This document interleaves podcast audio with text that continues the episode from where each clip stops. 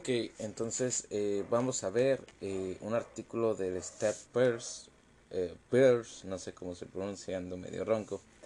es un artículo de electroencefalograma de Apaji Rayi y Nayib Moore. Este se actualizó el 11 de febrero del 2021. Actividad de educación continua. Un electroencefalograma, EEG, es una herramienta esencial para estudiar la actividad eléctrica del cerebro. A pesar del desarrollo de técnicas de imagen más avanzadas, el electroencefalograma sigue siendo una herramienta, para clínica esencial para la evaluación de las convulsiones. Esta actividad representa una descripción general de las pruebas de electroencefalograma, incluidas las técnicas, la indicación, la contraindicación y la importancia clínica. También destaca el papel del equipo interprofesional en la evaluación y la realización del EEG es decir, el, el electroencefalograma. Introducción.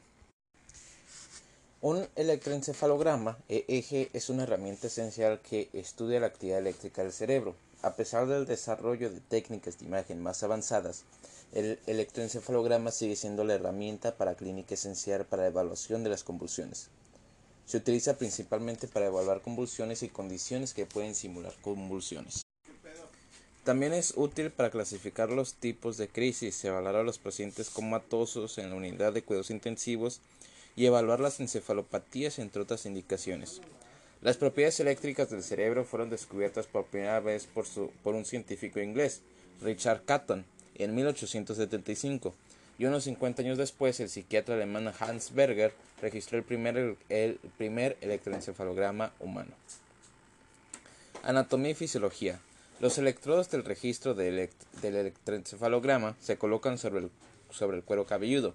Miden los potenciales eléctricos absolutos generados por las neuronas de la corteza cerebral subyacente. Se requiere un área cortical estimada de 10 centímetros cuadrados que se, que se descarga sincrónicamente para generar una desviación en el electrocardiograma del cuero cabelludo. Los cuerpos celulares piramidales están presentes principalmente en las, en las capas 3 y 5 de la corteza cerebral. Después de la liberación de neurotransmisores en la placa terminal, se generan potenciales postsinápticos excitadores inhibidores, EPSP o IPSP, secundarios a la despolarización neuronal. En el caso de los eh, en el caso de los potenciales postsinápticos excitadores con afluencia de sodio intracelular eh, resulta una negatividad extracelular o hiperpolarización, que es el caso de los potenciales posinápticos inhibidores. La suma de los potenciales posinápticos excitadores e inhibidores sobre una región cortical seleccionada con descarga sincrónica crea un campo eléctrico con extremos positivos y negativos, es decir, un dipolo. El dipolo es típicamente paralelo a la orientación de la celda piramidal, de la célula piramidal. Esta suma es lo que mide el electroencefalograma. Las neuronas corticales y las estructuras subcorticales están conectadas sistemáticamente a través de vínculos de retroalimentación bien desarrollados. Durante el estado de reposo relajado, el, electroencefalograma registra una actividad rítmica sinusoidal llamada ritmo dominante posterior, que se cree que se debe a la interacción oscilatoria entre la corteza, la corteza visual en este caso, y las estructuras subcorticales, el tálamo. Durante la activación, la actividad cortical se desincroniza y la actividad oscilatoria se reemplaza por una actividad de frecuencia más rápida de menor amplitud. En el caso de una convulsión, se crea una gran descarga neuronal supersincrónica a partir de una red cerebral anormal. La evaluación del electroencefalograma proporciona información importante sobre la localización y la propagación de tales descargas. Las frecuencias de forma de onda que se encuentran comúnmente en los electroencefalogramas son alfa, de 8 a 12 Hz, beta de 13 a 30 Hz, teta de 4 a 7 Hz y delta de menos de 4 Hz. El predominio de formas de onda en un electroencefalograma varía según la edad y el estado de vigilia del individuo. Las formas de onda del electroencefalograma comienzan con fondos discontinuos durante la fase prenatal y maduran para ser continuas en una edad posterior. La PDR en reposo normal del adulto es de 8.5 Hz en las regiones posteriores de la cabeza y se observa después de los 8 años de edad. La forma de onda más lentas son menores durante el estado de vigilia y dominan durante las etapas posteriores al sueño.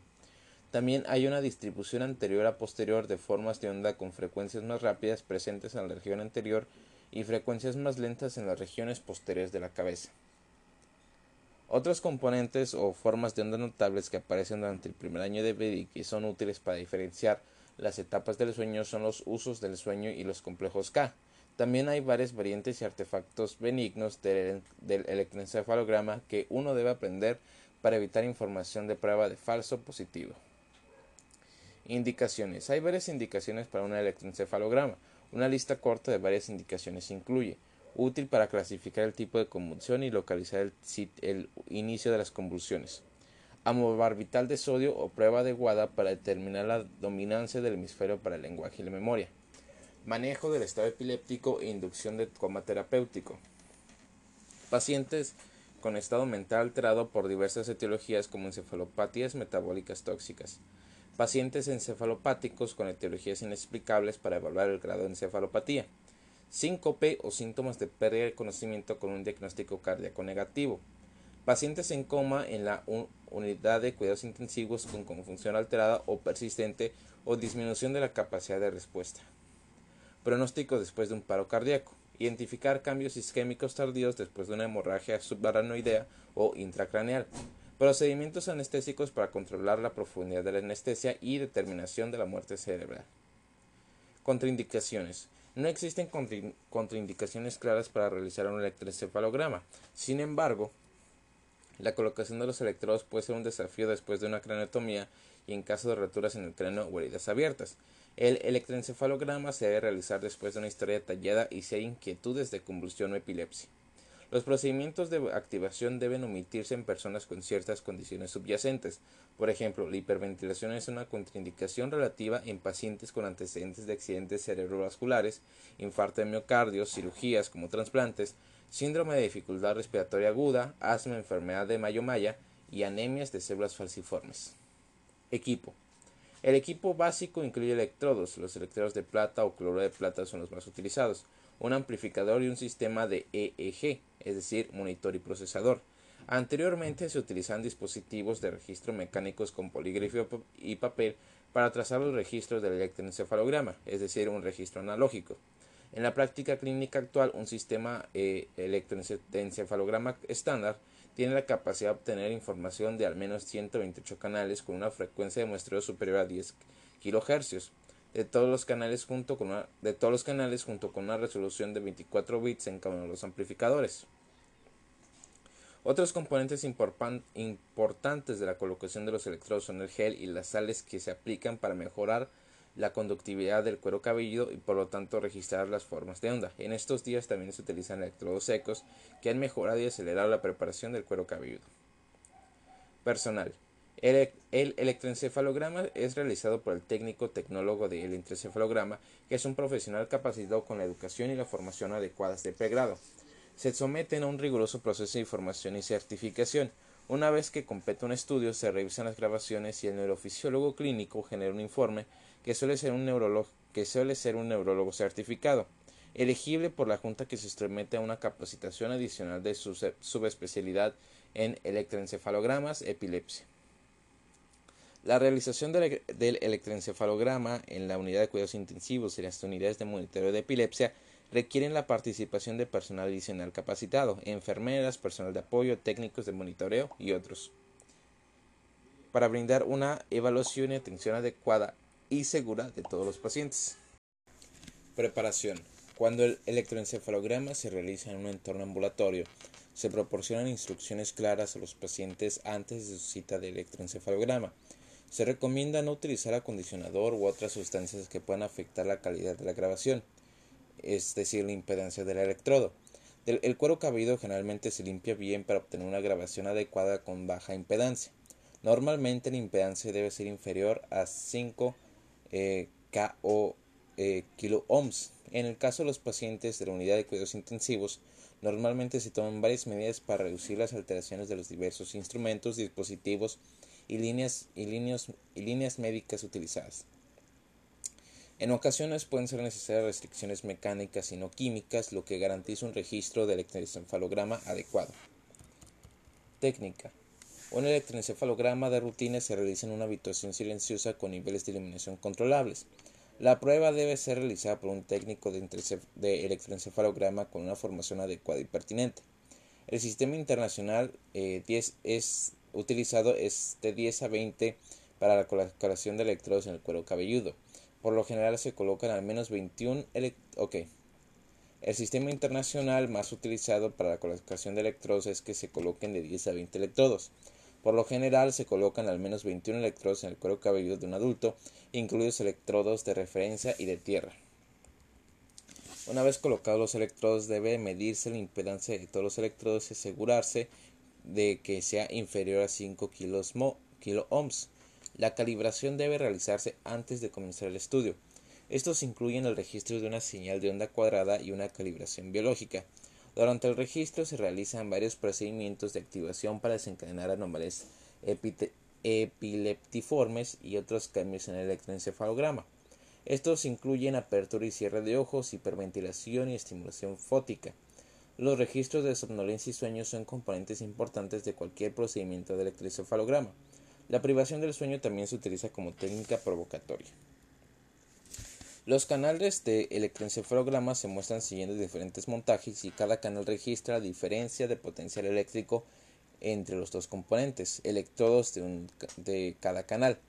Los electroencefalogramas deben revisarse utilizando diferentes tipos de montajes, principalmente montajes bipolares y referenciales, para aislar y localizar con precisión las, descargas anormales. La digitalización del electroencefalograma ha mejorado significativamente la facilidad de formateo y montaje según los requisitos del electroencefalógrafo para fines de interpretación. Los montajes más utilizados son montajes referenciales, por ejemplo, referencia de oído, referencia promedio, montajes bipolares, longitudinal transversal y, y montajes laplacianos. Los montajes referenciales. Los canales muestran la diferencia de potencial entre el electrodo de registro y de registro activo y una referencia preseleccionada, que es otro electrodo sobre una área corporal o el promedio de un cierto número de electrodos seleccionados. Montajes bipolares. Los canales dispuestos de forma longitudinal o transversal muestran la diferencia de potencial entre dos electrodos contiguos. Estos montajes detectan fácilmente la simetría entre los dos hemisferios cerebrales. Montajes laplacianos. En este montaje la referencia es un promedio ponderado combinado de los potenciales que rodean un electrodo o región de interés en particular. Suele ser útil estudiar y evaluar descargas focales que tienen un campo mínimo.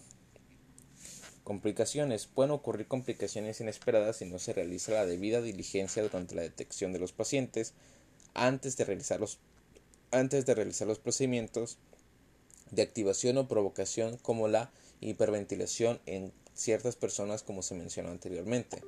La monitorización del electroencefalograma a, lo largo, a largo plazo en las unidades de monitorización de la epilepsia y las unidades de, cuidados intensivos está asociada con lesiones cutáneas y es necesario proporcionar la atención adecuada. Significación, significancia clínica. El, el electroencefalograma es una herramienta importante para investigar patologías del sistema nervioso central asociadas con convulsiones y un estado mental alterado en la práctica habitual. Es una prueba complementaria a los estudios de imagen más avanzados. El electroencefalograma se usa ampliamente en la evaluación de pacientes con epilepsia, estado mental alterado o alteraciones de la conciencia, parasomnias, encefalopatías secundarias o diversos trastornos metabólicos y tóxicos, demencias y accidentes cerebrovasculares que se presentan como convulsiones. El electroencefalograma también es útil para evaluar el pronóstico en pacientes con lesión cerebral, anóxica, lesiones cerebrales traumáticas, determinación de muerte cerebral y toxicidad por, por fármacos. El electroencefalograma es fundamentalmente una herramienta universal para evaluar cualquier actividad de ondas cerebrales interictales y para comprender mejor el progreso subyacente en un, en un individuo que no responde o está en coma. Los procedimientos de activación ayudan o facilitan la captura de descargas anormales que son útiles para clasificar las áreas del cerebro involucradas en epilepsias focales o determinar si el individuo tiene un tipo primario o genético de epilepsia. Los electroencefalogramas a largo plazo con video son útiles para capturar convulsiones y caracterizar su semiología. Desde el punto de vista del diagnóstico y el tratamiento, esta información sería útil para el trabajo prequirúrgico con intención curativa si las convulsiones del paciente tienden a ser médicamente intratables. La forma más invasiva de, electroencefalograma eh, que utiliza la rejilla y los electrodos de profundidad se aplica para evaluar la actividad eléctrica del cerebro desde la superficie de la corteza y la sustancia blanca subcortical respectivamente. Y mejora de los resultados del equipo de atención médica. Un equipo multidisciplinar es fundamental para el manejo de los pacientes que requieren un electroencefalograma. Se requiere un equipo de técnicos de, electroencefalograma, enfermeras, neurofisiólogos clínicos y neurólogos bien capacitados para evaluar adecuadamente a los pacientes, garantizar que se realice una prueba adecuada de manera segura y se interprete correctamente según las pautas, lo que facilitaría la mejor decisión de tratamiento que se debe tomar, hecho por los médicos tratantes. Los médicos intérpretes de electroencefalograma deben estar certificados por la Junta y seguir las pautas proporcionadas por la Sociedad de Neurofisiología Clínica correspondientes para los informes de electroencefalogramas.